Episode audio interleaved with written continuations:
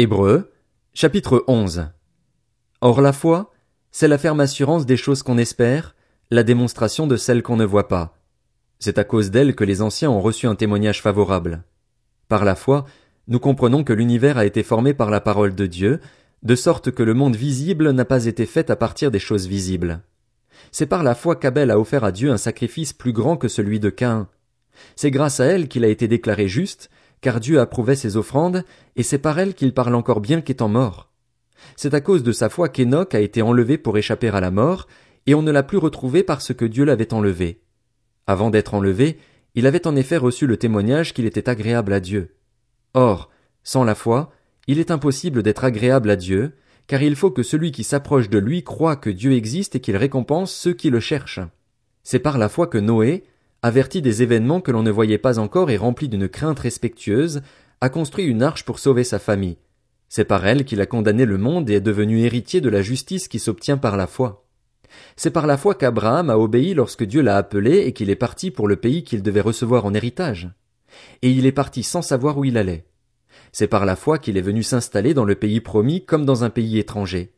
Il y a habité sous des tentes, ainsi qu'Isaac et Jacob, les cohéritiers de la même promesse, car il attendait la cité qui a de solides fondations, celle dont Dieu est l'architecte et le constructeur.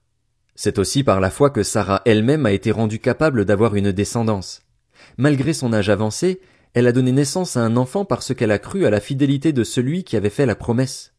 C'est pourquoi d'un seul homme, pourtant déjà marqué par la mort, est née une descendance aussi nombreuse que les étoiles du ciel, pareille au sable qui est au bord de la mer et qu'on ne peut compter. C'est dans la foi qu'ils sont tous morts, sans avoir reçu les biens promis, mais ils les ont vus et salués de loin, et ils ont reconnu qu'ils étaient étrangers et voyageurs sur la terre. Ceux qui parlent ainsi montrent qu'ils cherchent une patrie. S'ils avaient eu la nostalgie de celle qu'ils avaient quittée, ils auraient eu le temps d'y retourner. Mais en réalité, ils désirent une meilleure patrie, c'est-à-dire la patrie céleste. C'est pourquoi Dieu n'a pas honte d'être appelé leur Dieu, car il leur a préparé une cité. C'est par la foi qu'Abraham a offert Isaac lorsqu'il a été mis à l'épreuve. Oui, il a offert son fils unique en sacrifice, bien qu'il ait reçu les promesses et que Dieu lui ait dit, c'est par Isaac qu'une descendance te sera assurée. Il pensait que Dieu était capable même de le ressusciter des morts. C'est pourquoi il a retrouvé son fils par une sorte de résurrection. C'est par la foi qu'Isaac a béni Jacob et Ésaü en vue de l'avenir. C'est par la foi que Jacob, au moment de sa mort, a béni chacun des fils de Joseph et s'est prosterné, appuyé sur l'extrémité de son bâton. C'est par la foi que Joseph, à la fin de sa vie, a fait mention de la sortie d'Égypte des Israélites et a donné des ordres au sujet de ses ossements. C'est par la foi que Moïse, à sa naissance, a été caché pendant trois mois par ses parents. Ils avaient en effet vu que l'enfant était beau, et ils n'ont pas eu peur de l'ordre du roi. C'est par la foi que Moïse, devenu grand, a refusé d'être appelé fils de la fille du Pharaon.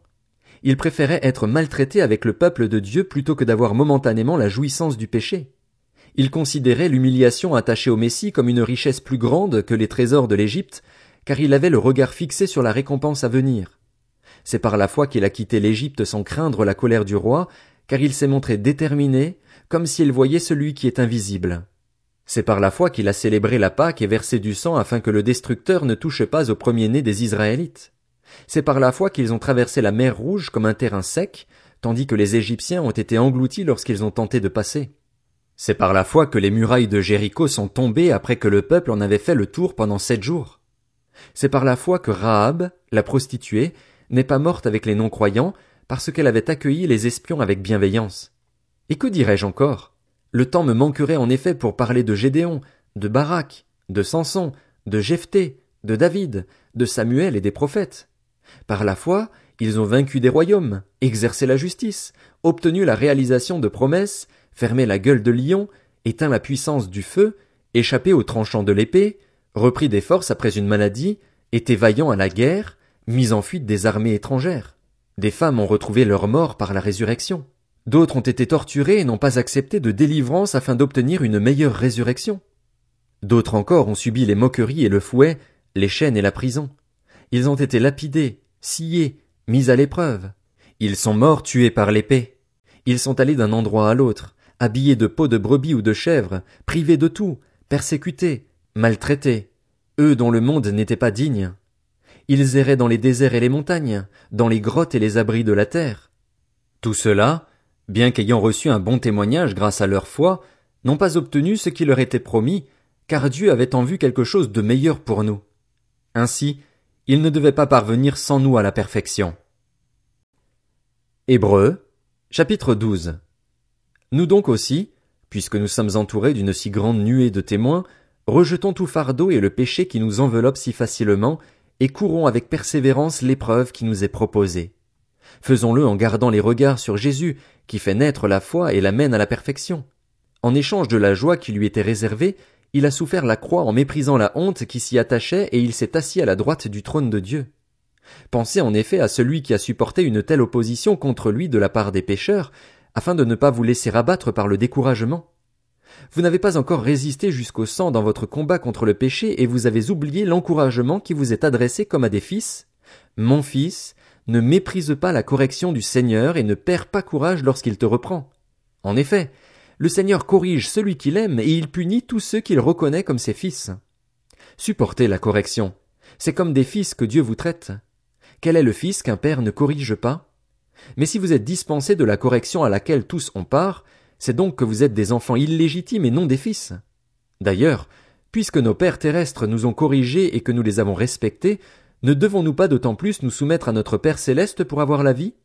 Nos pères nous corrigeaient pour un peu de temps, comme ils le trouvaient bon, tandis que Dieu le fait pour notre bien, afin que nous participions à sa sainteté.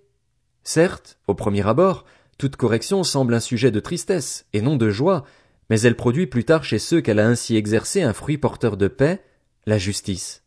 Fortifiez donc vos mains défaillantes et vos genoux flageolants, et faites des voies droites pour vos pieds, afin que ce qui est boiteux ne se démette pas, mais plutôt soit guéri. Recherchez la paix avec tous et la progression dans la sainteté. Sans elle, personne ne verra le Seigneur. Veillez à ce que personne ne se prive de la grâce de Dieu, à ce qu'aucune racine d'amertume, produisant des rejetons, ne cause du trouble et que beaucoup n'en soient infectés. Veillez à ce qu'aucun de vous ne fasse preuve d'immoralité sexuelle ou ne se montre profanateur comme Ésaü, qui pour un seul repas a vendu son droit d'aînesse. Vous savez que plus tard il a voulu obtenir la bénédiction mais a été rejeté. En effet, il n'a pas pu amener son père à changer d'attitude, bien qu'il l'ait cherché avec larmes. Vous ne vous êtes pas approché d'une montagne qu'on pouvait toucher et qui était embrasée par le feu, ni de l'obscurité, ni des ténèbres, ni de la tempête, ni du retentissement de la trompette, ni du bruit des paroles. Ce bruit était tel que ceux qui l'ont entendu ont refusé qu'il leur soit adressé un mot de plus. Ils ne supportaient pas, en effet, cette consigne. Si même une bête touche la montagne, elle sera lapidée. Le spectacle était si terrifiant que Moïse a dit, Je suis épouvanté et tremblant de peur. Au contraire, vous vous êtes approché du mont Sion, de la cité du Dieu vivant, la Jérusalem céleste, et ces dizaines de milliers d'anges en fait, de l'assemblée des premiers-nés inscrits dans le ciel. Vous vous êtes approché de Dieu qui est le juge de tous, des esprits des justes parvenus à la perfection, de Jésus, qui est le médiateur d'une alliance nouvelle, et du sang purificateur porteur d'un meilleur message que celui d'Abel. Faites attention. Ne refusez pas d'écouter celui qui parle. En effet, les hommes qui ont rejeté celui qui les avertissait sur la terre n'en ont pas réchappé. Combien moins échapperons-nous si nous nous détournons de celui qui parle du haut du ciel? Lui dont la voix avait alors ébranlé la terre, il a maintenant fait cette promesse. Une fois encore je fais trembler non seulement la terre, mais aussi le ciel. Les mots une fois encore indiquent bien que les choses qui, appartenant au monde créé, peuvent être ébranlées disparaîtront, afin que celles qui sont inébranlables subsistent. C'est pourquoi, puisque nous recevons un royaume inébranlable, attachons-nous à la grâce qui nous permet de rendre à Dieu un culte qui lui soit agréable, avec respect et avec piété, notre Dieu est en effet un feu dévorant.